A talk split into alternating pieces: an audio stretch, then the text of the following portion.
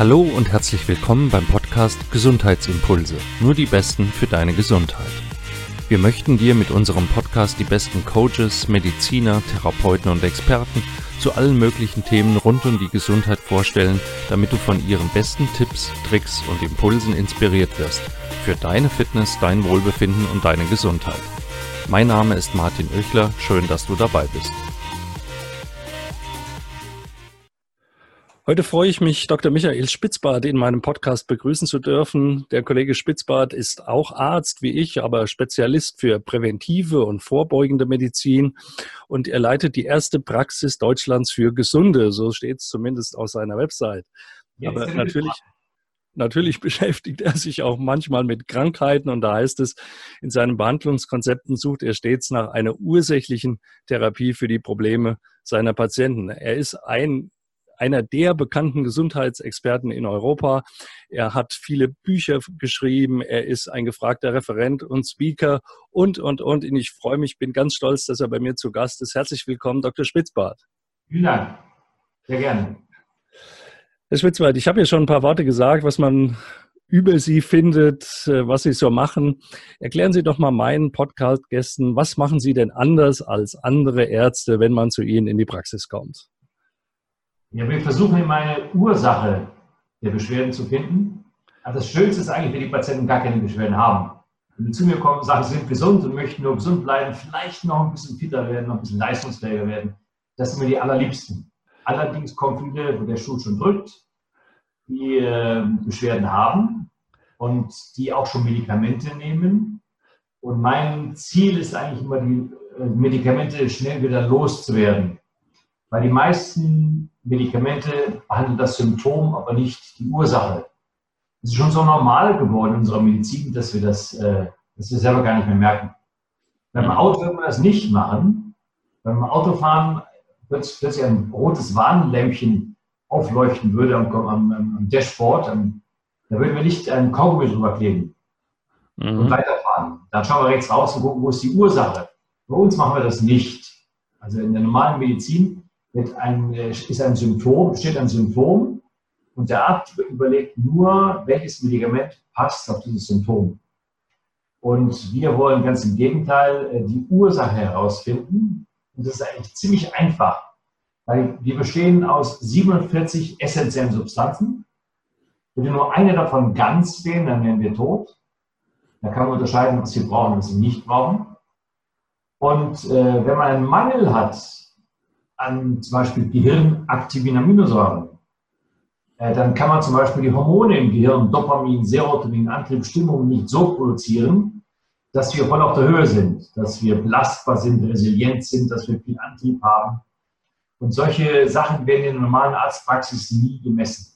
Mhm. Das Essentielle ist der blinde Fleck im Auge der Medizin. Und auch die äh, Pharmaindustrie arbeitet damit nicht, weil man diese Stoffe nicht patentieren kann. Die kommen aus der Natur, äh, man kann kein R drauf machen, auf Medikamente sehr wohl. Darum werden immer Medikamente verordnet und keine essentiellen Stoffe. Das ist der ganz entscheidende Unterschied zwischen meiner Arbeitsweise und der Arbeitsweise, wie es in normalen Arztpraxen so gehandhabt wird. Ursache finden, nicht Symptom behandeln. Also Ursache auf biochemischer Ebene letztlich. Richtig. Also was wir machen, ist angewandte Biochemie. Mhm. Kleines Beispiel.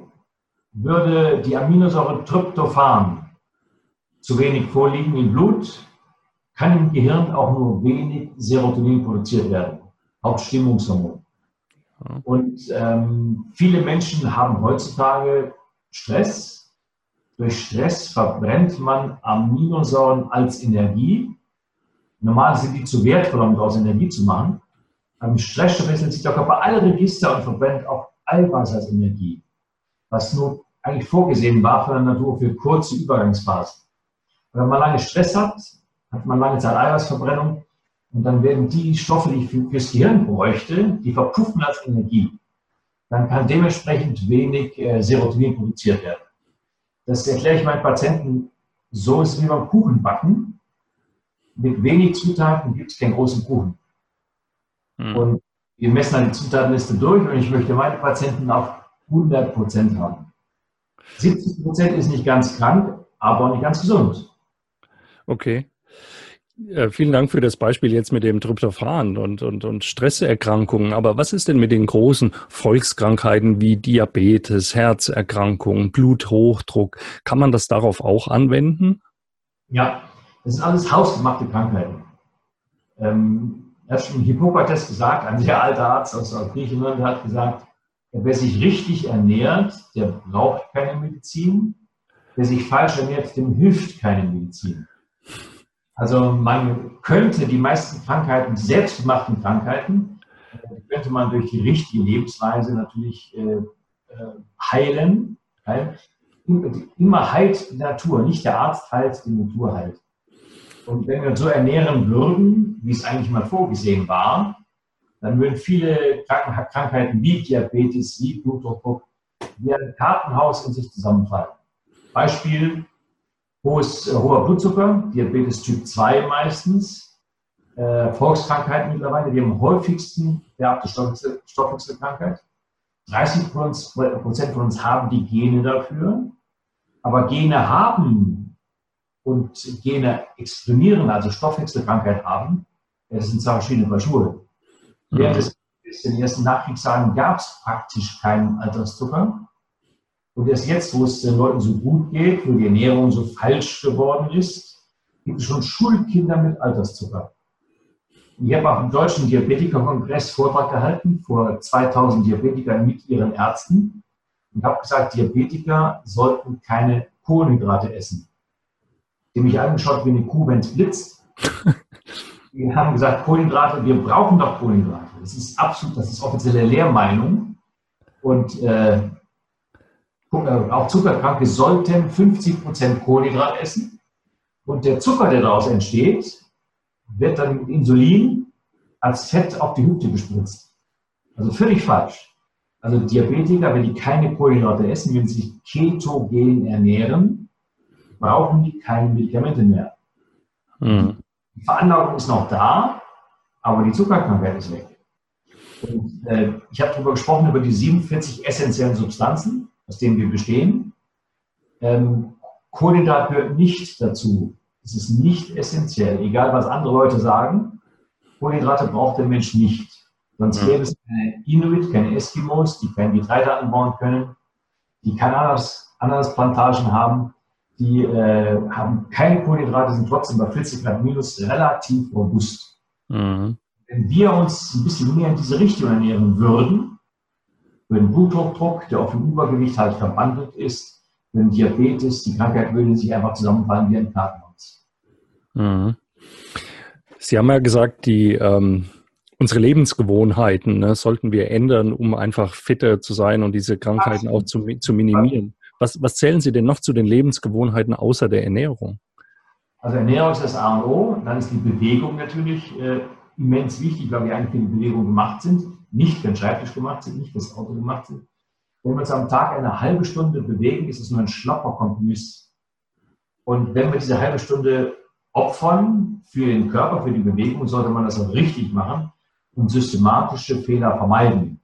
Was viele Menschen falsch machen, die wissen, Bewegung ist wichtig und sie sagen, jetzt gehe ich eine halbe Stunde joggen vor der Arbeit, dann essen die erst eine Banane, essen es ein Müsli, das heißt, essen zu, zuerst Kohlenhydrate und gehen dann auf die Piste. Völlig falsch. Weil mit Kohlenhydraten im Blut wird immer eine, äh, folgt eine Insulinausschüttung und es werden immer Kohlenhydrate verbrannt und nicht, wir, was wir eigentlich wollten, nämlich Fette. Fette bleiben, bleiben übrig, Kohlenhydrate verbrannt, in der nächsten äh, Mahlzeit wieder neu aufgefüllt. Das ist völlig, völlig sinnlos. Darum sollte man sein Training immer nüchtern machen man darf viel trinken, soll sogar viel trinken, aber bitte vorher kein Müsli essen, keine Kohlenhydrate essen. Das ist der größte Fehler, der sehr oft gemacht wird. Das heißt, die, die ich morgens um sieben schon joggen sehen, äh, joggen gehen sehe, die machen es durchaus richtig. Machen es siebenmal das richtig, wenn sie vorher nichts gefrühstückt haben. Das können sie natürlich nicht sehen, wenn sie den Tag haben. Aber wenn, wenn, Sie mal fragen würden, haben Sie schon gefrühstückt? Äh, was haben Sie gegessen? Haben Sie äh, Müsli gegessen? Dann könnte man sagen, sie können noch zu Hause bleiben. Ja. Wenig Effekt auf das, was wir eigentlich wollen. Fettverbrennung, Blutgefäße jung halten, äh, Gefäßablagerungen, die durch Fette verursacht werden, verhindern, vermeiden oder sogar rückgängig machen. Solche Gewohnheiten, die Ernährung zu ändern, sich anders zu bewegen, vernünftiger zu bewegen, solche Tipps zu befolgen. Hm, viele hören sich das ja an und sagen, ja, aber ich kann das nicht aus dem und dem Grund. Ne? Also spielt ja offensichtlich unsere ja. Art, wie wir darüber denken, auch eine Rolle. Wer kann, der will. Wenn, wenn, ist es, ist es nur eine Willenssache oder ist es auch Prägung, Erziehung, Vorbilder? Ja, man muss halt wissen, was er möchte. Man muss überlegen, wie ich meine Gesundheit selbst gestalten. Oder bin ich Couch Potato? Und wenn ich, äh, wenn ich sage, ja, ich, ich, ich müsste, ich konjunktiv, ich würde gerne, wenn ich ein Morgensportler bin, morgen fange ich an. Mhm. Und oft muss der Leidensdruck so groß sein, dass die Leute in die Veränderung kommen. Und geschickt wäre es, ohne Leidensdruck anzufangen. Mhm. Beispiel, auf meinen Vorträgen und Seminaren sage ich immer, dass die Leute besser nicht rauchen sollten. Und jeder Raucher denkt, denkt sich ja, recht hat er schon, aber mir macht das ja nichts. Mhm. Die anderen, die rauchen, würden weiter rauchen, mit dem Gesundheit würde ich meine Hand nicht ins Feuer legen. Ich bin der schlaue Fuchs. Der schlaue Fuchs trägt seinen Schwanz hinten. Ich rauche, solange ich nicht spüre und wenn ich was spüre, kann ich ja immer noch aufhören. also, wenn man was spürt, kann man eigentlich weiter rauchen, dann ist der Zug schon lange vorher abgefahren. Wenn das Auto geklaut ist, braucht man die Garage nicht mehr abschließen. Darum sage ich immer proaktiv sein, Gesundheit planen äh, und nicht reagieren auf Krankheiten. All das bedarf ja eines hohen Maßes an Eigenverantwortung. Und gehen Sie mit mir konform, wenn ich sage, dass unsere Art, Medizin zu betreiben, also die klassische Art, nicht die, äh, die Sie betreiben, äh, sondern die klassische Art, dass die die Eigenverantwortung nicht gerade fördert? Überhaupt nicht, überhaupt nicht. Die Leute gehen zum Arzt und der Arzt schreibt dann sofort ein Medikament auf. Blutfette zu hoch, ein Statin aufschreiben, Blutfettsenker. Was überhaupt nicht wirkt. Hm. Es wird immer falsch erklärt. Es wird immer der relative Nutzen, nicht der absolute Nutzen erklärt. Und ähm, bei Männern hat es 1,8% Wirkung. Das also soll dann äh, Schlaganfall, Herzinfarkt verhindern. Tut es in 1,8% der Fälle. Mhm. Sinkt kosmetisch das Cholesterin beim nächsten Bluttest, wenn man ist gesunken, aber mein Risiko ist nicht gesunken. Und darauf kommt es mir an. Mhm. Wenn Sie ein Auto kaufen und der Verkäufer sagt Ihnen, dass der Airbag wird sich in 1,8% der Fälle öffnen, die Unfälle öffnen, dann sagen Sie, das ist aber ein tolles Auto. Und alles mit den, mit den Statinen, die, die helfen nicht.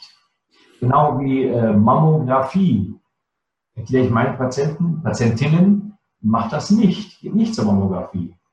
Weil das wird immer gesagt, 90 Prozent Früherkennung durch die Mammographie. Da ist auch wieder der, der relative Nutzen, aber nicht der absolute Nutzen erklärt. Beispiel, wenn 1000 Frauen zur Mammographie gehen, zehn Jahre lang, hat, hat 0,5 Prozent, also eine halbe Frau, hat keinen Nutzen, wenn 1000 Frauen gehen. Äh, wenn 1000 Frauen, von 1000 Frauen rein statistisch acht ein Brustkrebs und sieben werden erkannt durch Mammographie. Dann wird ein bisschen gerundet, 90 Prozent wird erkannt, aber nicht bezogen auf 1000. Bezogen auf 1000 das 0,0 irgendwas. Ja, also von 2000 Frauen hat eine Frau einen Nutzen durch Mammographie. Darum sage ich, ich mache diese Schädeluntersuchung nicht, sondern den Damen sage ich immer selber Brust abtasten, äh, wenn, wenn man was tastet, äh, eine Unregelmäßigkeit tastet, Gynäkologen nachtasten lassen, dann eventuell Ultraschall, Ultraschall machen, wenn immer noch ein, ein Verdacht besteht, dann Kernspinnen machen. Kernspinnen, MRI, wo so klopft im Gerät, Ihre Hörer kennen oder Zuseher kennen das vielleicht, er hat null Strahlenbelastung und die doppelte Aussagekraft in Mammographie. Durch Mammographie gibt es immer viele falsch positive Befunde. Falsch positiv, das ist gefährlich, weil die Leute in Angst und Schrecken versetzt werden und dann ist durch Biopsien und sowas dann in Warnung kommt. Das also falsch positiv für die, die es nicht wissen, man findet was, aber im Nachhinein stellt sich heraus, dass es harmlos genau. ist. Ganz genau. Hm. Ja, bei der Prostata ist es genau das Gleiche, Prostatakrebs bei den Männern. Äh, da wird durch die Vorsorge, äh, was eigentlich toll sein sollte, wird, werden oft nur Krebsfälle äh, herausgefiltert, die Leute nie gemerkt hätten. Die werden mit dem Krebs gestorben, aber nicht an dem Krebs gestorben. Mhm. Und manche kennen noch den, den Julius Hacketal, diesen alten Haudegen, der, der hat äh, in der Krebstherapie sehr viel bewegt. Der hat gesagt, wenn du Urologen siehst, nimm die Beine in die Hand und sieh zu, dass du Land gewinnst. Ne? Jetzt üben Sie, ja, jetzt, jetzt üben Sie da ja auch äh, durchaus Kritik an der etablierten universitären Medizin. Sehr viel. Ich möchte, ich möchte mit, mit dem Podcast ja meine Gäste auch immer ähm, so ein bisschen vorstellen, dem Publikum und die Geschichte dahinter. Äh, Sie sind ja nun auch Arzt, haben äh, an Universitäten gearbeitet, in Krankenhäusern gearbeitet, Facharztausbildung gemacht. Wie kam's, wie kam es denn dazu, dass Sie sich von dieser universitären Medizin, wie sie gelehrt wird, abgewandt haben? Ja, ich habe halt gemerkt, man kommt eigentlich immer zu spät in der normalen Medizin. Heißt, man kommt dann, wenn der Patient krank geworden ist. Darum habe ich überlegt, vielleicht mal zu Leuten vorher hinzugehen, zu erklären, wie man, wie man es verhindern könnte, krank zu werden. Also rein, rein präventiver Gedanke. Der ein, ein Stiefkind ist in der, in der normalen Medizin, auch höchstens ein Prozent von dem ganzen Gesundheitsetat wird für Prävention ausgegeben, 99 Prozent für Therapie. Kann man sich überlegen, ob das richtig ist. Ich finde, es ist falsch. Und, äh, dadurch bin ich natürlich auf viele Menschen gestoßen, die auch Eigenverantwortung üben möchten und bin damit eigentlich offene Türen eingerannt. Und ähm, 40 Prozent unserer Medikamente werden aus forensischen Gründen verordnet. Das heißt, äh, das macht der Arzt, um sich selbst abzusichern und nicht aus therapeutischen Gründen, weil es dem Patienten hilft. Also weil der Doktor Angst hat, wenn er es nicht verschreibt, macht er vielleicht irgendwas ja, falsch. Kann er vielleicht haftbar gemacht werden. Aber als 40 Prozent forensisch verordnet. In den USA wird 80 Prozent forensisch verordnet. Und nur 20 Prozent therapeutisch. Mhm. Da muss man sich bei jedem Medikament genau überlegen, ist das wirklich sinnvoll oder gibt es eine natürliche Alternative. Und es gibt fast immer eine Alternative. Beispiel Bluthochdruck. Bluthochdruck wird halt behandelt mit, mit Beta-Blockern, Calcium-Antagonisten.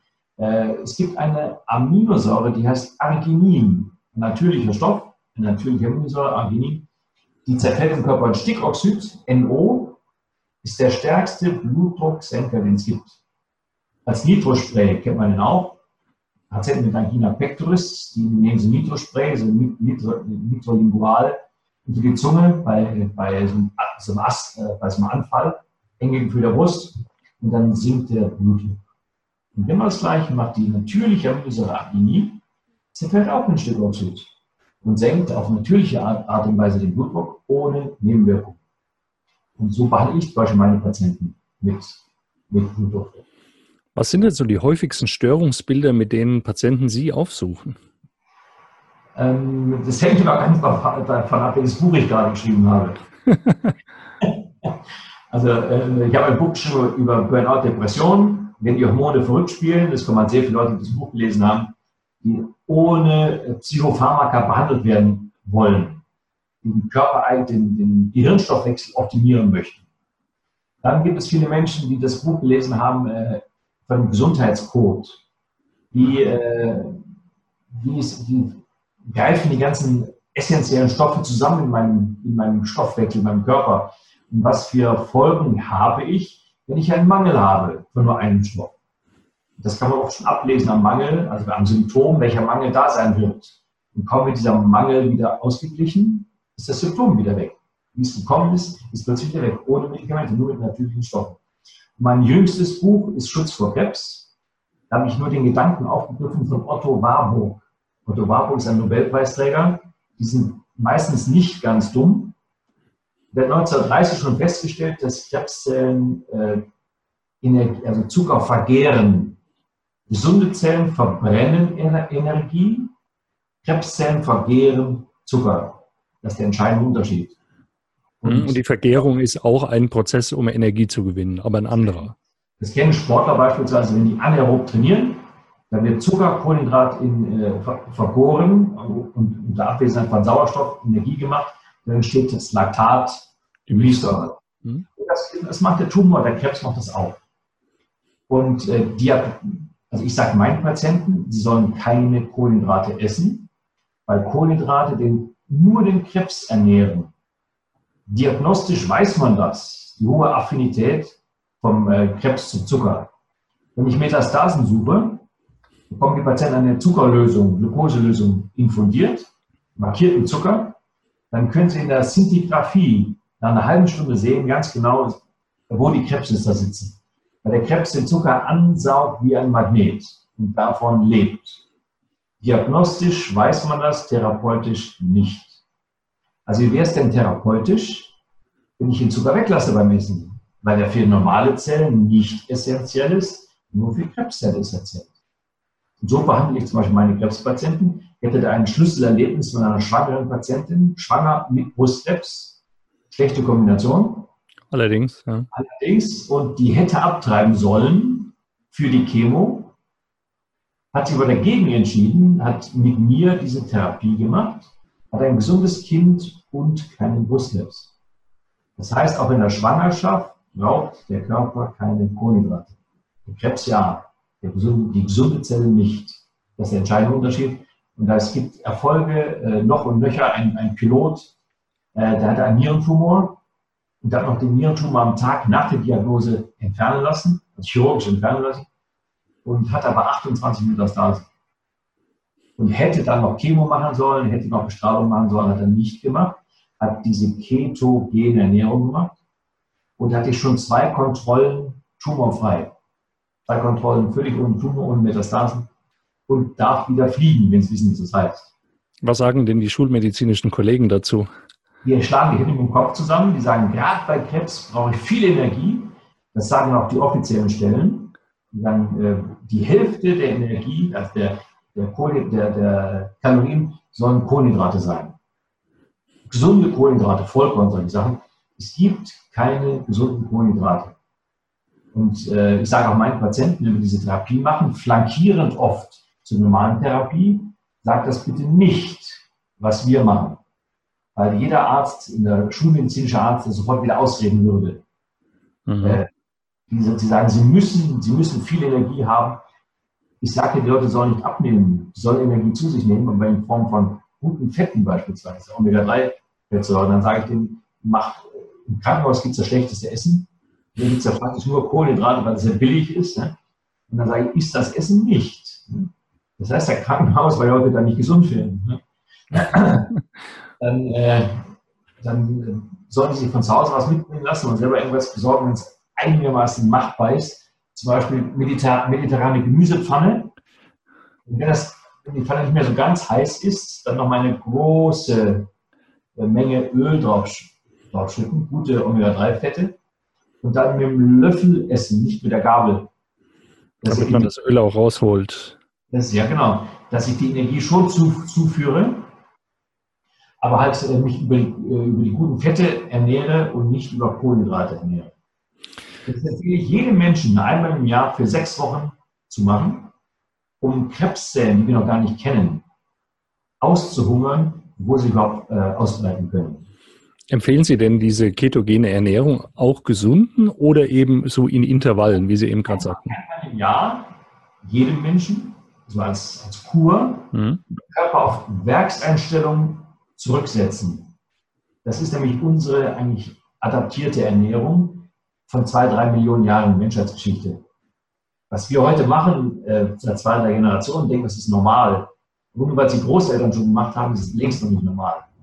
Mhm. Und äh, ich empfehle es allen, allen Menschen eigentlich, zu, zu, sich so zu ernähren. Und wenn man schon nicht No Carb macht, dann zumindest Low Carb. Mhm. Jetzt haben Sie ja schon ein paar Ihrer Bücher erwähnt, wo Sie solche Meinungen ja auch vertreten.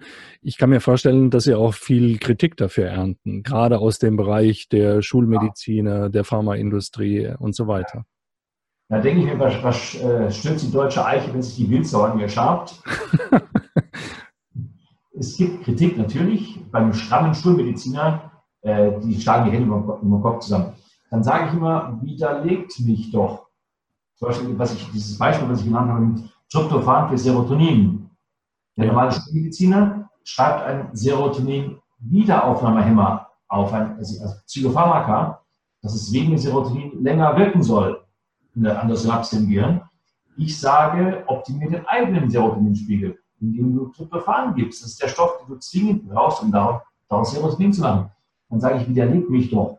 Schau nach dem Biochemiebuch Und da steht dann anscheinend, Tryptophan braucht der Körper nicht für Serotonin. Und da steht, das ist die Schlüsselsubstanz, die ich zwingend brauche, die limitierende Aminosäure, die ich brauche, um daraus selbst ein Serotonin zu machen. Mhm. Man könnte, also ich weiß, wovon ich rede, ich kann es auch beweisen, aber in der Schulmedizin gilt das nicht. Da gelten nur Medikamente. Und es wird immer gefragt, gibt es dafür Studien? Studien werden von wem gemacht? Jede Pharmafirma beweist die Wirksamkeit des eigenen Medikaments. Und die Ergebnisse sind immer erstaunlich positiv. Also es, äh, es, wird, es, gibt keine übergeordnete Behörde, die das, das auswertet. Mhm. Es muss ein finanzielles Interesse da sein, um eine Studie in Auftrag zu geben. Und für natürliche Stoffe, gibt, die man nicht patentieren kann, gibt es kein finanzielles Interesse. Wohl aber für die, für die Medikamente. Jetzt möchte ich aber nochmal für meine Zuhörer äh, betonen, das ist ja keine Naturheilkunde, die sie betreiben, ne? sondern das ist ja im, im, im klassischen Sinne, sondern es ist eine Medizin mit zwar in der Natur vorkommenden Stoffen, die aber ja auch irgendwo in Kapsel, in Tropfenform, in, in Pulverform hergestellt werden, die man ja auch kommerziell erhalten kann. Es ist die natürlichste Art der Medizin, weil wir aus diesen Stoffen bestehen. Es ist Natur pur. Wenn wir uns so ernähren würden, wie das ursprünglich geplant war, mit einem hohen Kalorienbedarf viel Nahrungsstoffe zu uns nehmen, wo all das Ding drinsteckt, was wir brauchen, dann brauchen wir die ganze Medizin nicht. Also viele Leute sagen, ich will natürlich leben. Dann sage ich, toll, tolle Idee, kann ich nur unterstützen. Verkauf dein Auto, äh, stell deine Zentralheizung ab, äh, kauf dir ein, ein, Hektar Land, bestell deinen Acker, hack dein Holz selber. Tag, äh, jeden Tag acht bis zehn Stunden körperlich tätig. Das wäre normal. Was wir machen, ist nicht normal. Und wenn ich auf der Verbrennungsseite also weniger Energie verbrenne wie früher, dann muss ich bei der Ernährungsseite auch, auch was verändern. Dann darf ich mich ja nicht an den Sachen satt essen, die nichts enthalten, was essentiell ist, sondern muss ich mich an den Sachen essen, die essentiell sind. Und das sind halt die äh, Aminosäuren, sprich Eiweiß, das sind die Fettsäuren, äh, die Omega-3-Fettsäuren, das sind die mineralstoffe Spurenelemente und das sind die Vitamine. Und wenn wir davon genug haben, steht der Gesundheit nichts im Wege. Wie nehme ich das denn auf, wenn ich nicht jeden Tag Vitaminpillen schlucken möchte? Weil auch da ist ja bei vielen Leuten wieder die Abneigung da, da schlucke ich jetzt andere Pillen, auch wenn da Vitamine draufsteht. Ja. Ähm, laut Schulmedizin braucht man das alles nicht. Das ist alles Unsinn. Vitamine sind Unsinn.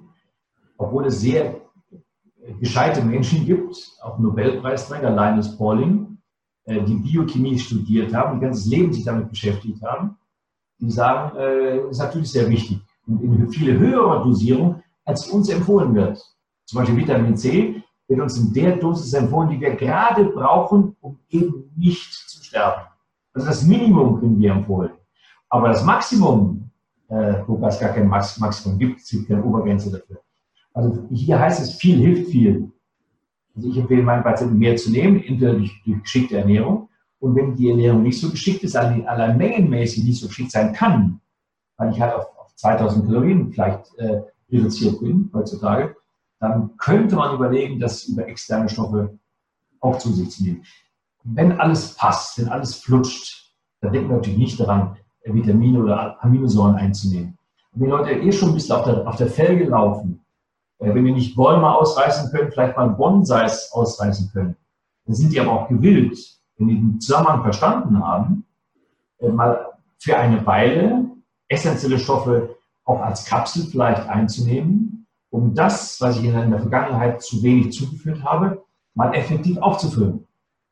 Und ich habe auch ein, ein spezielles Infusionsprogramm, wo die Patienten genau diese Stoffe, die ihnen fehlen im Blut, per Infusion zugeführt bekommen. Natürliche Stoffe, keine Medikamente. Also direkt in die Blutbahn, damit einfach möglichst schnell das am Ort des Geschehens ankommt. 100 Prozent an. Hm. Die orale Substitution ist der Espresso-Löffel, führt auch zum Ziel. Intravenös ist die Suppenkelle. Und da gehen Leute oft raus und äh, fühlen sich wie neu geboren. Und keine Medikamente, nur essentielle Stoffe. Kenne ich auch von Vitamininfusionen, die es auch bei mir manchmal gibt. Denken auch so an, an die, an die Illusion. Ja. Also äh, wunderbar, was man alles machen kann. Trotzdem möchte ich nochmal auf, auf den Punkt Naturheilverfahren zurückkommen. Jetzt gibt's ja andere natürliche Heilverfahren wie die traditionell chinesische Medizin oder Ayurveda mit, mit bestimmten Inhalten, ob das Bewegungslehren sind, ob das solche Dinge wie Akupunktur sind. Wie stehen Sie solchen Therapieverfahren denn gegenüber? Ist das was wie Ergänzung? Ist das was, was ja. man nicht braucht, wenn man vernünftig orthomolekulare Medizin betreibt? Also prinzipiell, was heilt, hat recht. Was den Menschen hilft, ist mir egal, wie, wie man es nennt. Nur wenn ich zum Beispiel, äh, ich messe einen Magnesiummangel. Menschen haben viel Migräne, die haben äh, Tinnitus, die haben Hörsturz, Magenkrämpfe und Magnesiummangel. Dann muss ich Magnesium hochdosiert, auch intravenös zuführen. Wenn ich das homöopathisch zuführe, hat das in der, im Körper keine messbare Wirkung. Das ist so, als ob Ihr Autotank leer wäre und Sie nehmen einen leeren Kanister und, und führen im Auto vorbei.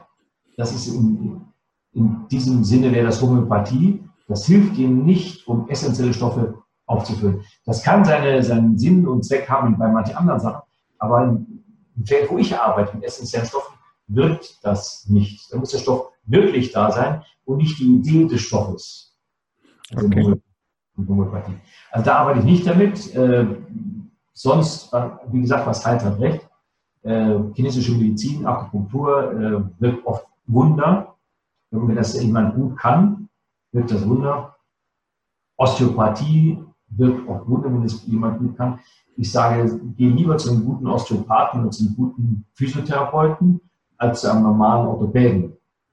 Mhm. Also oft der Chiropraktiker oder der Physiotherapeut, der sieht oft im Bewegungsablauf die Ursache und schaut nicht nur das Kassendreieck an, das wehtut. Schulter tut weh, wird da an, wird ein Röntgenbild gemacht, Knie tut weh, wird da ein Röntgenbild gemacht. Aber das, das, den ganzen Bewegungsapparat Mensch, der wird da fast gar nicht mehr richtig angeschaut. Hm, dass der menschliche Körper einfach ein System ist, wo eins mit dem anderen zusammenhängt. Ne? Und das ist auch ein großes Manko in der normalen Medizin. Der Körper besteht aus, also der Mensch besteht aus Körper, Geist und Seele. Aber wir sind als Individuum definiert. Das heißt übersetzt unteilbare Zweiheit, Körper und Geist ich sagen, wir sind eigentlich ein Individuum, unteilbare Dreiheit, Körper, Geist und Seele. Und Geist und Seele haben in der normalen Medizin ziemlich wenig verloren. Höchstens für Psychopharmaka. Mhm. Dass man äh, den Geist behandelt mit Medikamenten. Oder äh, Psychotherapie, was ich für einen völligen Unsinn halte. Ähm, ich schicke keinen äh, kein hin zur Psychotherapie, weil äh, auch laut Max-Planck-Institut in München, zum Beispiel Depression, ist eine Stoffwechselstörung des Gehirns. Es werden Stoffe nicht gewechselt, wie ursprungs, äh, ursprünglich erwähnt, Tryptophan nicht in Serotonin. Und wenn ich eine Stoffwechselstörung auf der Couch behandeln möchte, dann können ich auch die Zuckerkrankheit auf der Couch behandeln. Mhm. Das ist auch eine Stoffwechselerkrankung. Also das, die Psychotherapie hilft nur dem Therapeuten, aber nicht dem, dem Patienten. Ich habe so viele Leute, die kommen zu mir und ich frage, was habt ihr bisher gemacht an Therapie? Ja, schon 80 Stunden Psychotherapie. Ich frage immer, hat es was gebracht? Nee, eigentlich nicht. Wenn Psychotherapie dann nach vorne gerichtet, nicht nach hinten, in der Kindheit irgendwas suchen, wo jeder irgendwas hat, ja, sondern nach vorne, nach vorne orientieren, vielleicht Verhaltenstraining.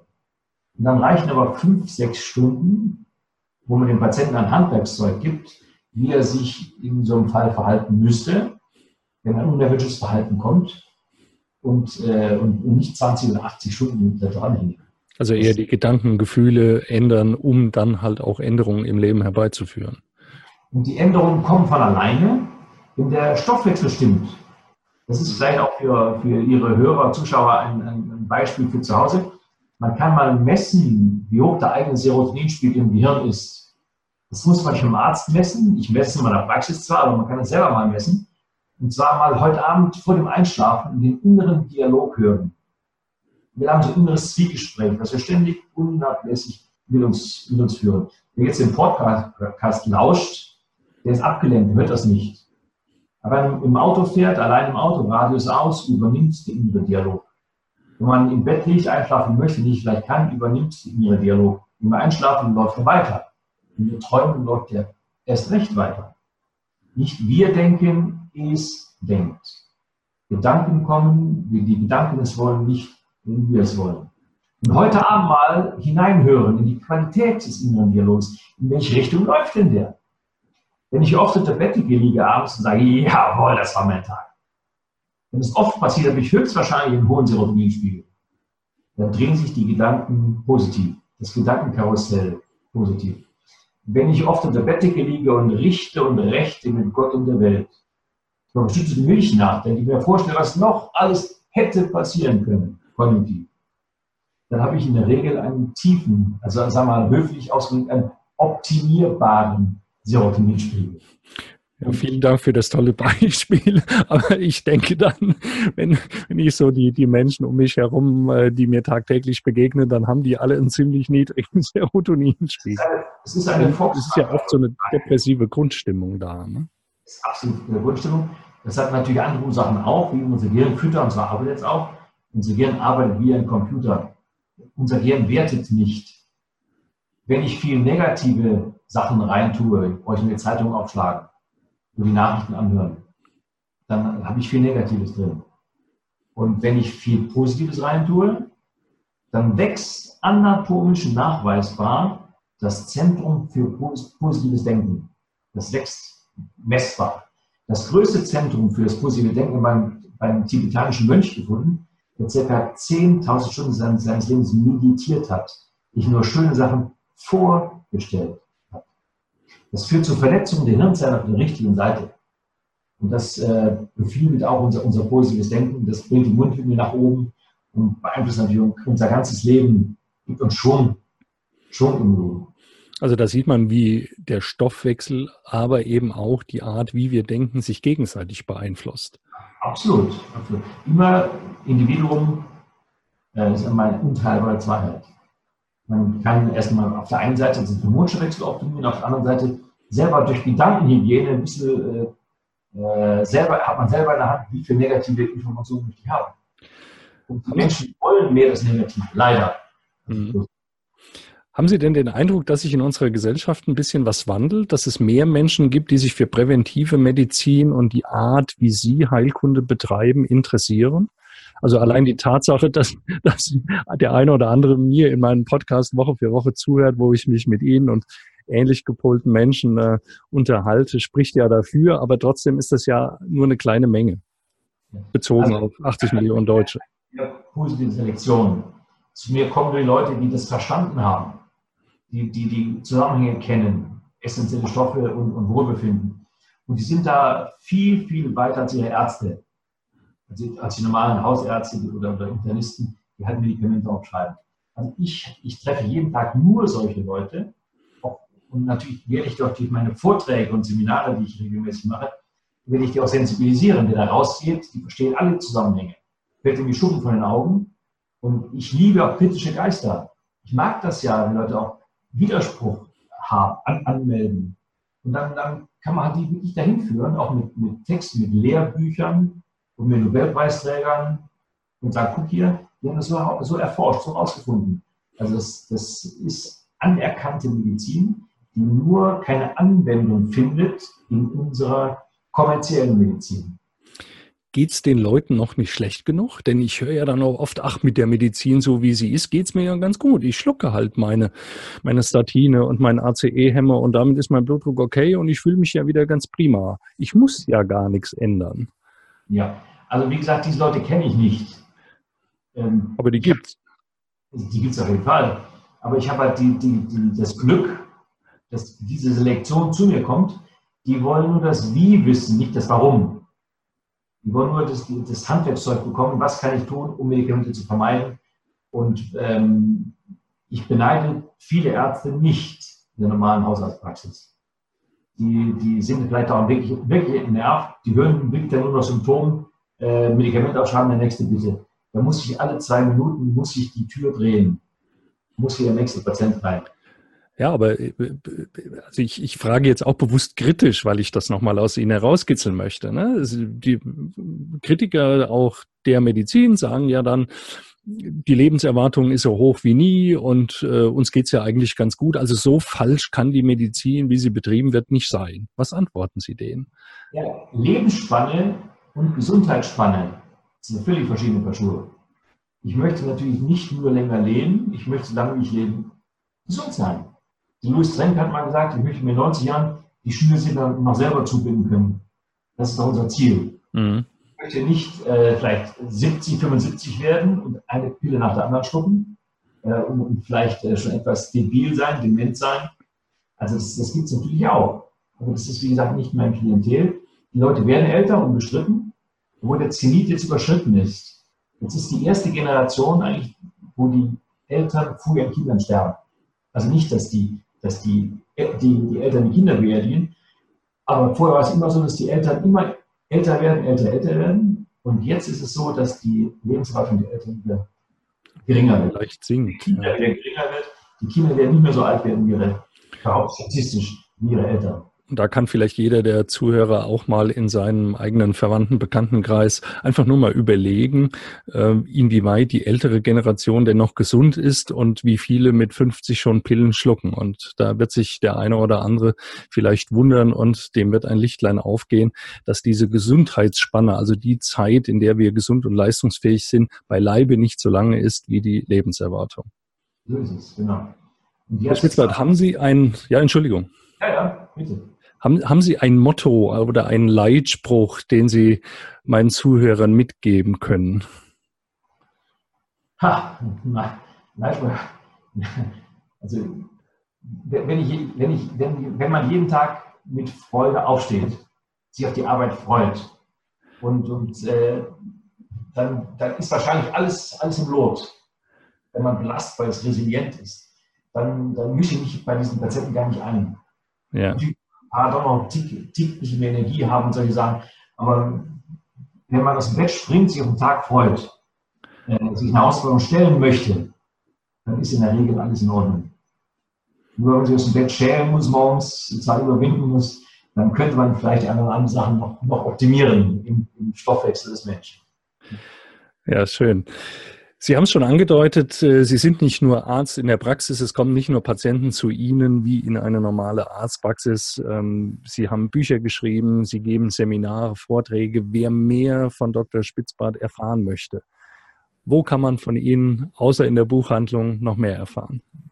Natürlich im Internet ist ziemlich viel, äh, ziemlich viel im Internet gibt es. Ich habe einen, einen YouTube-Kanal, youtube.spitzbart.com, meine Homepage äh, spitzbart.com Wer mich finden möchte, der findet mich. Also ich bin relativ präsent, äh, auch, also in, in, in, äh, in Buchhandlungen und, und, natürlich auch bei, in, im Internet. Und ich habe viele Sachen geschrieben, die vielleicht nicht ganz uninteressant sind für einen oder anderen. Ich werde natürlich das eine oder andere auch verlinken hier in den Shownotes zu dieser Sendung. Dr. Spitzbart, ich bedanke mich ganz, ganz herzlich. Ich denke, es war ein sehr aufschlussreiches und inspirierendes Gespräch. Ich verhaspel mich schon, weil wir jetzt so viel gesprochen haben. Ich nochmals recht herzlichen Dank und ähm, einen schönen Abend für Sie. Genau. Zuhörer, alles Gute. Gesund bleiben. Ciao. Soweit das Interview mit Dr. Michael Spitzbart. Ich hoffe, seine Sicht der Medizin konnte dich wieder inspirieren, das eine oder andere für deine Gesundheit und Vitalität noch besser zu machen und du siehst, Heilung und Medizin hat viele Facetten. Wenn du mehr über Dr. Spitzbart und von ihm erfahren möchtest, schau mal auf die Webseiten, die ich hier in den Show Notes verlinke. Schreib mir die Meinung zu diesem Interview in die Kommentare zu den entsprechenden Posts zu dieser Sendung auf Instagram und Facebook. Ich freue mich von dir zu hören genauso wie ich mich über eine 5-Sterne-Bewertung auf iTunes und eine nette Rezension freue. Wir hören uns dann nächste Woche wieder mit einer neuen Folge. Bis dahin, bleib gesund, dein Martin Oechler von gesundheitsimpulse.com.